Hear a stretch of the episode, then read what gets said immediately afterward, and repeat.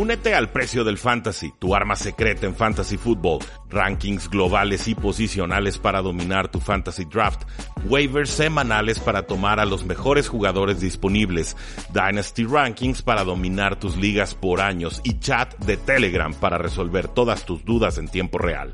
Visita stam.store diagonal precio NFL o da clic al link en este episodio para suscribirte.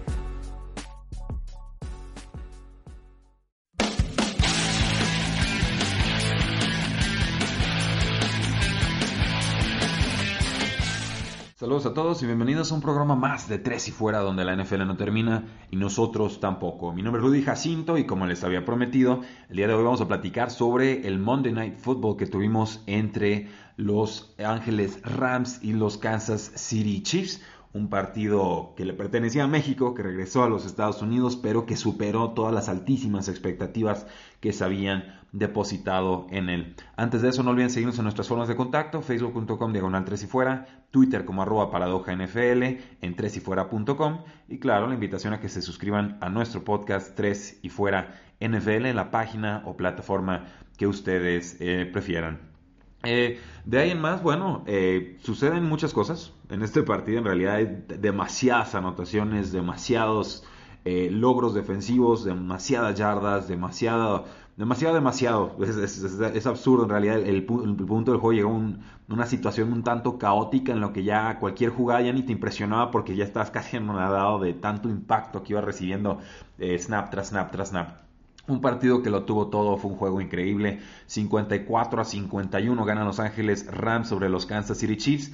la tercera cantidad más alta de puntos totales en la historia de la NFL. 101 yardas a la ofensiva, 56 downs, 7 entregas de balón, dos fumbles regresados para eh, anotación y una intercepción que también, fue regresada para touchdown. En total tuvimos 14 anotaciones de 6 puntos, lo cual dato curioso, es más de lo que los Bills han anotado en esta eh, temporada.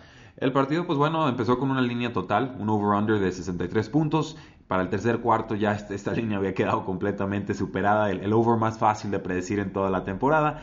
Y pues bueno, era, un duelo fantástico entre dos equipos que llegaban con récord formidable, el mejor récord porcentual de, equipos desde los Kansas City Chiefs cuando estaban 9-0 y los Broncos 8-1 y cuando ambos equipos se enfrentaron en el 2013. Entonces, eh, garantizado que íbamos a tener un gran duelo. Finalmente, así fue y además tuvo a dos de las tres mejores ofensivas de la temporada.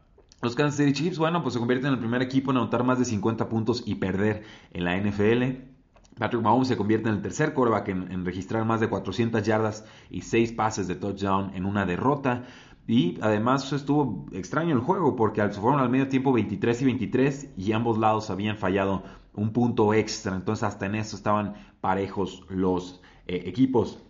Eh, digo que hubo buena defensiva eh, porque hay, que entenderlo. Ya, ya estas defensivas que impiden yardas, ¿no? que limitan la corva, que, provocan tres y fuera, cada vez van a ser más raras, cada vez más, son, van a ser más difíciles de ejecutar. En verdad lo creo. Creo que las defensivas modernas más bien tienen que parecerse a esta, al concepto que de, los Patriotas, pero no su ejecución, porque en realidad han tenido malas defensas eh, últimamente.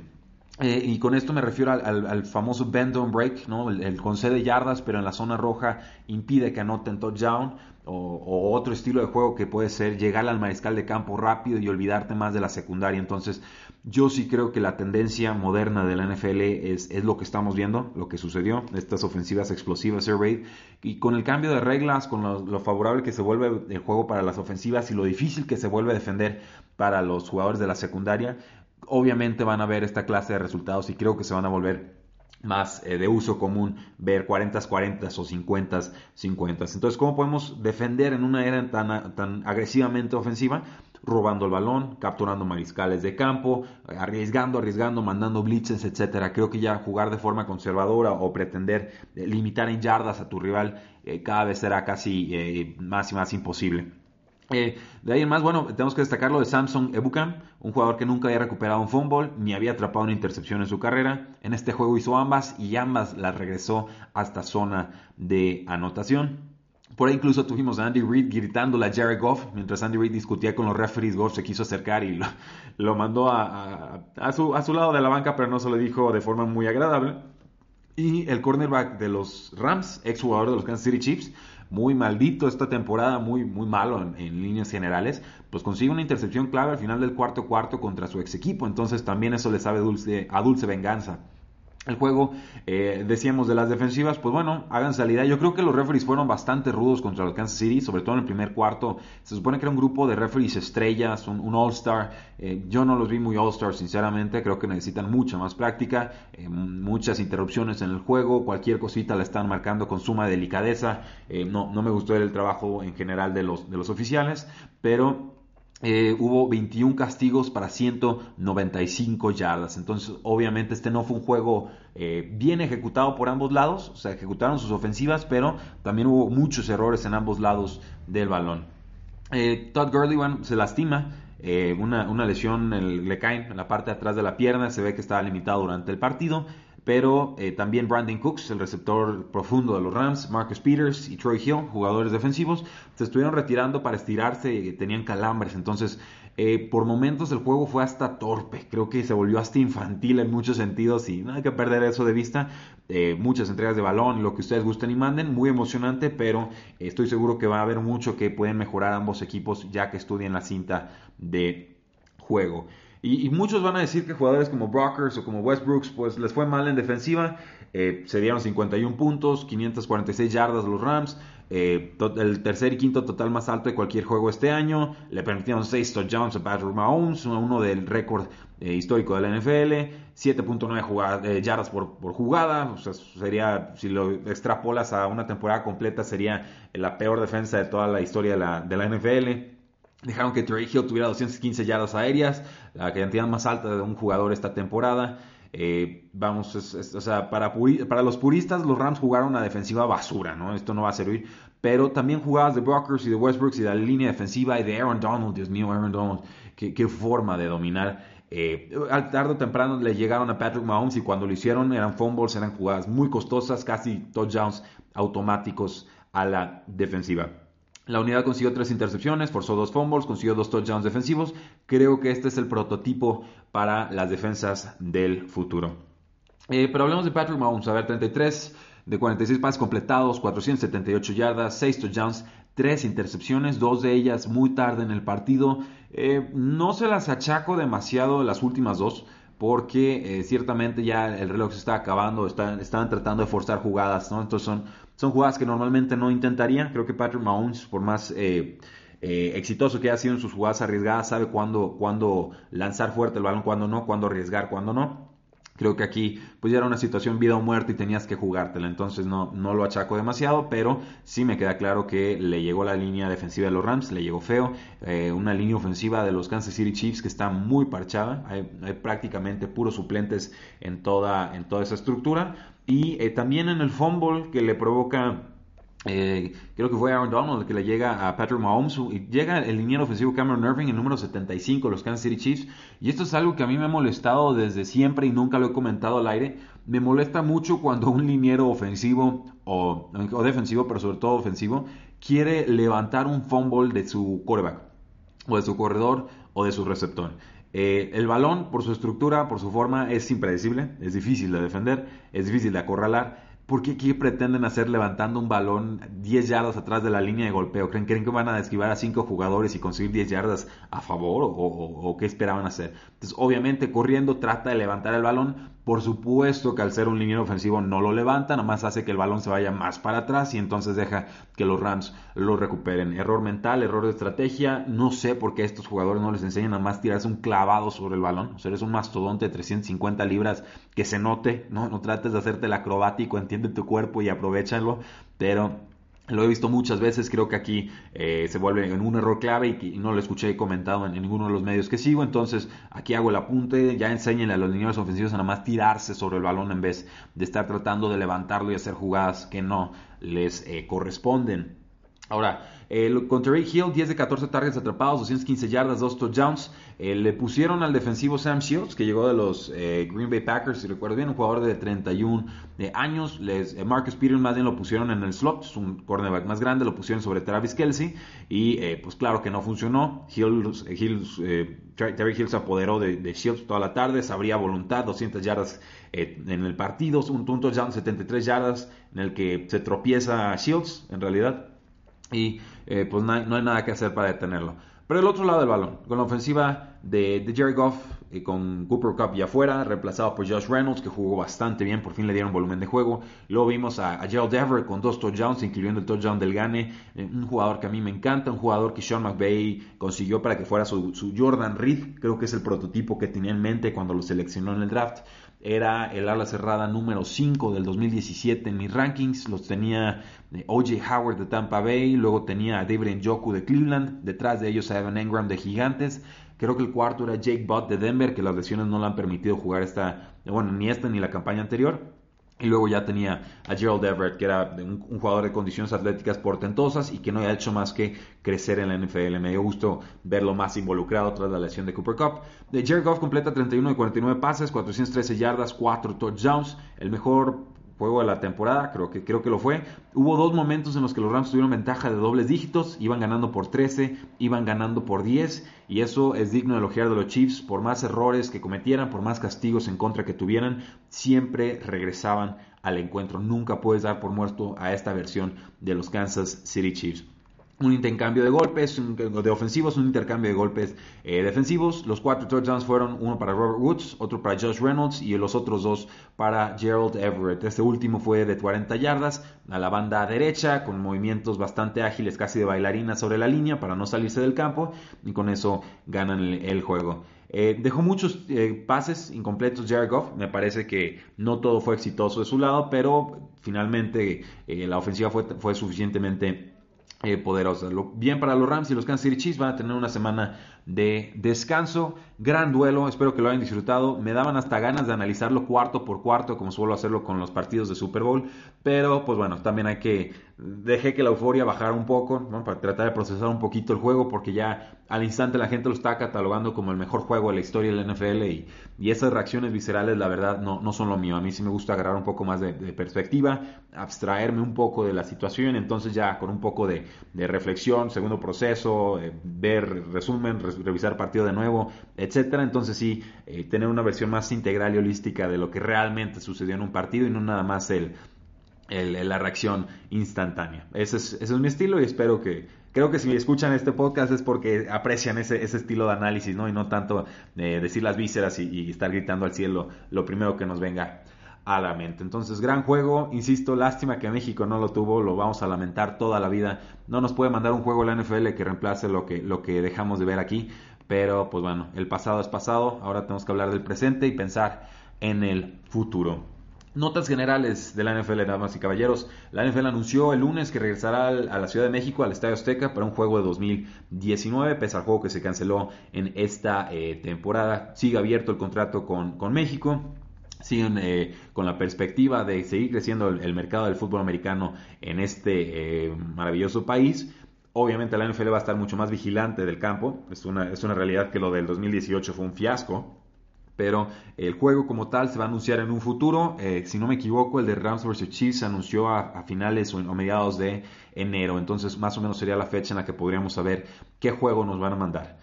Eh, Mike Silver de NFL Network reporta que hay un sentido creciente de, que Mike McCarthy podría ser reemplazado esta eh, temporada. Mike McCarthy tuvo otra derrota como visitante, mucha de ello se debió a malas decisiones que tomó eh, confiando en una defensiva que estaba muy lastimada y que ya no había podido detener a los Seattle Seahawks. Entonces se ha hablado de la seguridad de su trabajo, no a lo largo de toda la temporada, pero eh, pues tiene un, historial fuerte. Mike McCarthy es muy respetado en, Green Bay, tiene un Super Bowl, por supuesto.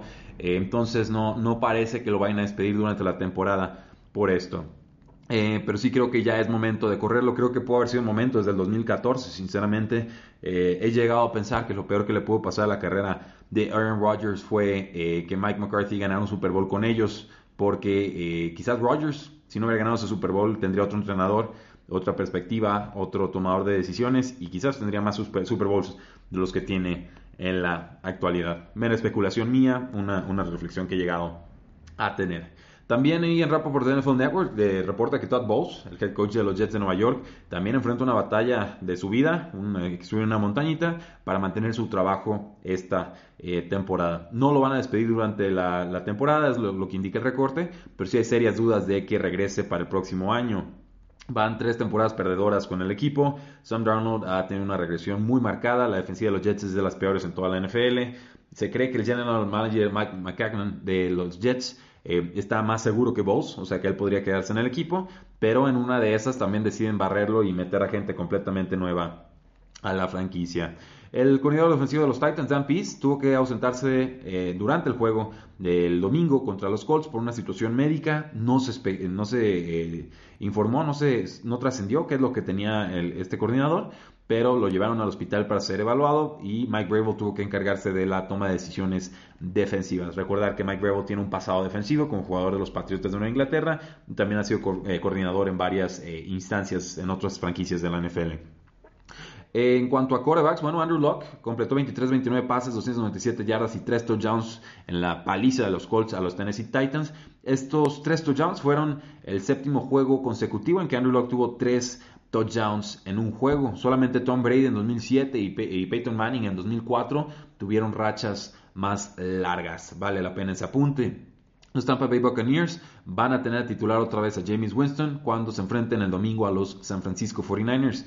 Winston lanzó cuatro intercepciones contra los bengalíes en la semana 8. Ahí fue cuando Fitzpatrick se volvió a encargar de los controles en la segunda mitad y casi los llevó a una victoria. Ahora, pues bueno, eh, Fitzpatrick lanzó cuatro touchdowns y dos intercepciones la semana siguiente.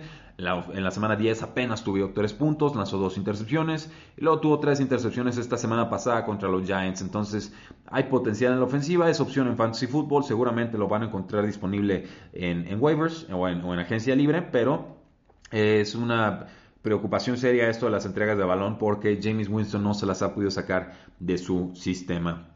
En cuanto a los Jacksonville Jaguars, dicen que no van a mandar a la banca a Blake Bortles en la semana 12. Eh, y me puse a ver ese juego otra vez y las, las series ofensivas, las últimas 4 o 5 que tuvieron, todas eran corridas en formación de poder, con un receptor abierto, medio pegadito a la línea, eh, corriendo con Leonard Fournette por el centro del campo por el centro de la línea con un centro suplente porque se les acaba de lastimar Lender, que es uno de los mejores centros en toda la NFL, y por supuesto conseguían de 0 a 1 yardas en cada uno de esos intentos y ya estaban entonces en segunda y largo. Por supuesto que iban a perder los Jacksonville Jaguars, volvieron a cometer el error que cometieron contra los Patriotas de Nueva Inglaterra en la postemporada, se escondieron en su conchita, creyeron que iban a poder aguantar el marcador y no es la primera vez que lo hacen. Para mí, eh, todo este equipo de cocheo se tiene que retirar a la de ya, porque tuvieron un año para competir por un Super Bowl y claramente ese año no lo supieron aprovechar. Y yo sí creo que además de tener a Blake Bortles, es por la toma de decisiones tan pésima, terrible que están eh, tomando los eh, entrenadores, coordinadores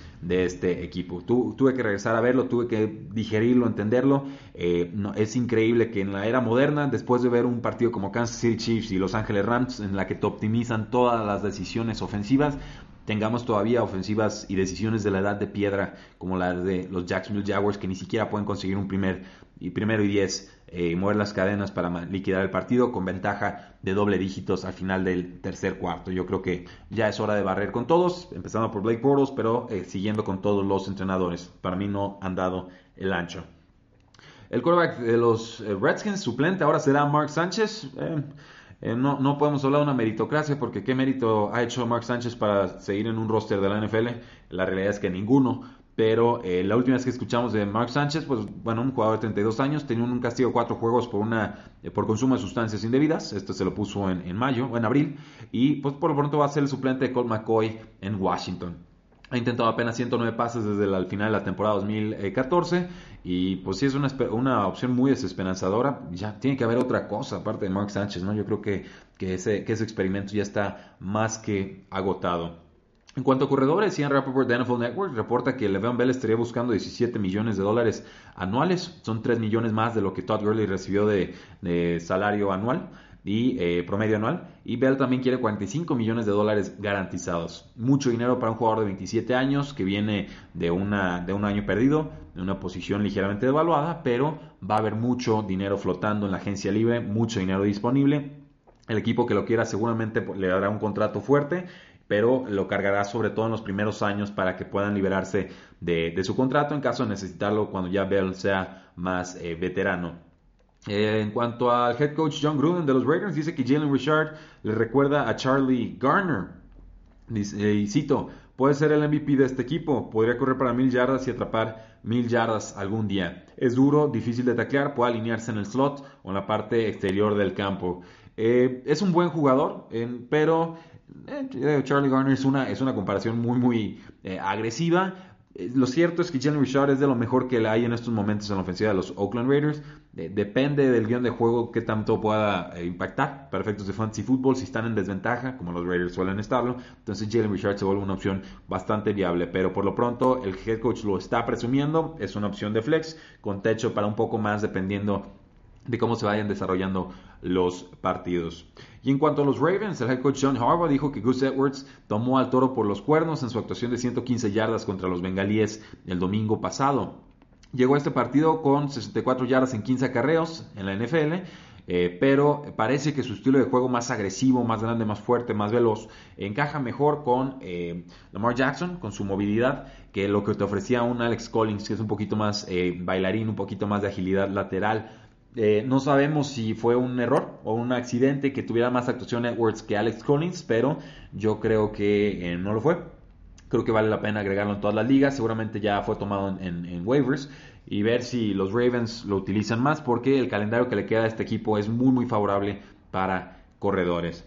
En cuanto a receptores, bueno, racha de touchdowns. Por fin Julio Jones eh, ya está con racha de touchdowns. Creo que lleva tres touchdowns consecutivos. Ha superado las 100 yardas en esos tres juegos. Ya ha superado las 100 yardas en cinco juegos consecutivos. En seis de sus últimos siete.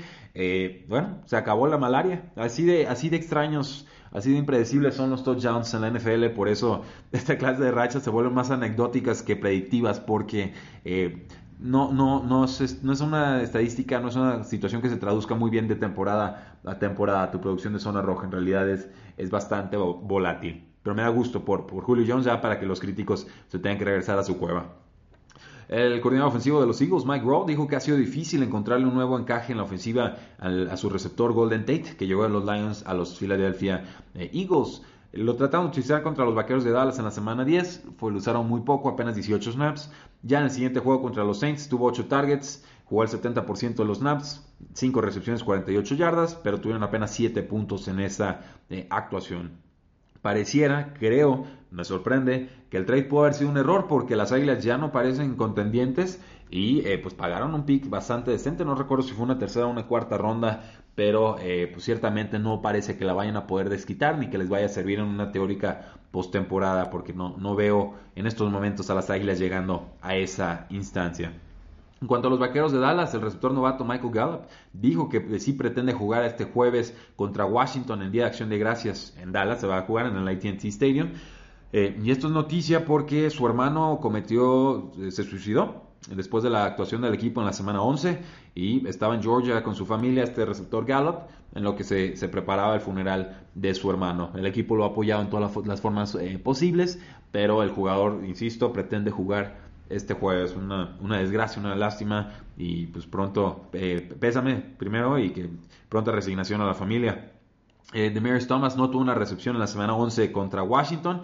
Eh, tuvo apenas un target y pues no ha tenido ni un pase atrapado desde el primer cuarto de la semana 9 contra los Denver Broncos. Regresó Kiki Coutinho de una lesión del tendón de la corva, eh, tuvo 9 targets y esto pues convirtió a Demarius Thomas en el receptor número 3 del equipo. Entonces muy difícil confiar, confiarlo, confiar en él en el fantasy football, pero creo que todavía hay que dejarlo en las bancas para ver si su rol cambia a futuro. En cuanto a otras posiciones, pues los Broncos se deshicieron del cornerback Adam Jones, lo recordarán de los Cincinnati Bengals a este longevo jugador.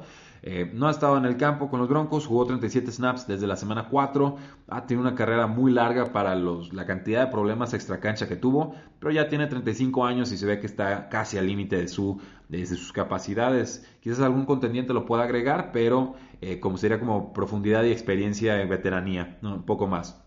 En cuanto a los Chargers, el defensive end Joey Bosa jugó 31 snaps en su debut de la semana 11. Eh, el coach Anthony Lynn dijo que el plan era que Bosa jugara 20 snaps, pero que lo vieron bastante motivado y no decidieron no sacarlo. Tuvo un golpe de quarterback, apresuró el quarterback una vez y eh, pues estaba quitando el polvo, ¿no? Importante la llegada de Bosa, sobre todo porque los Chargers perdieron al nose tackle Corey Luget, una lesión de cuádriceps, y también perdieron al linebacker Denzel Perryman por una lesión del tendón de la corva. Ambos ya están fuera por el resto de la temporada. Y eh, por último, bueno, hubo rumores este fin de semana de que los Jaguars estarían interesados en deshacerse de Jalen Ramsey. Salió el equipo el domingo por la mañana a decir que tenían cero intenciones de deshacerse de este buen cornerback. El reporte le llegó a Adam Schefter, pero eh, pues bueno, fue rápidamente desmentido. Esto tiene mucho sentido, no tiene caso deshacerte un jugador tan talentoso que todavía está jugando con un contrato de novato. Le quedan dos años en ese contrato y sería un despropósito que se deshicieran de él porque no van a encontrar otro jugador igual ni mejor. Eso, damas y caballeros, son eh, nuestros análisis del Monday Night Football entre Chiefs y Rams y las notas generales de la NFL. No se despeguen, todavía nos falta un podcast más el día de hoy sobre las lesiones más importantes que se dieron después de la semana 11. La NFL no termina y nosotros tampoco. Tres y fuera.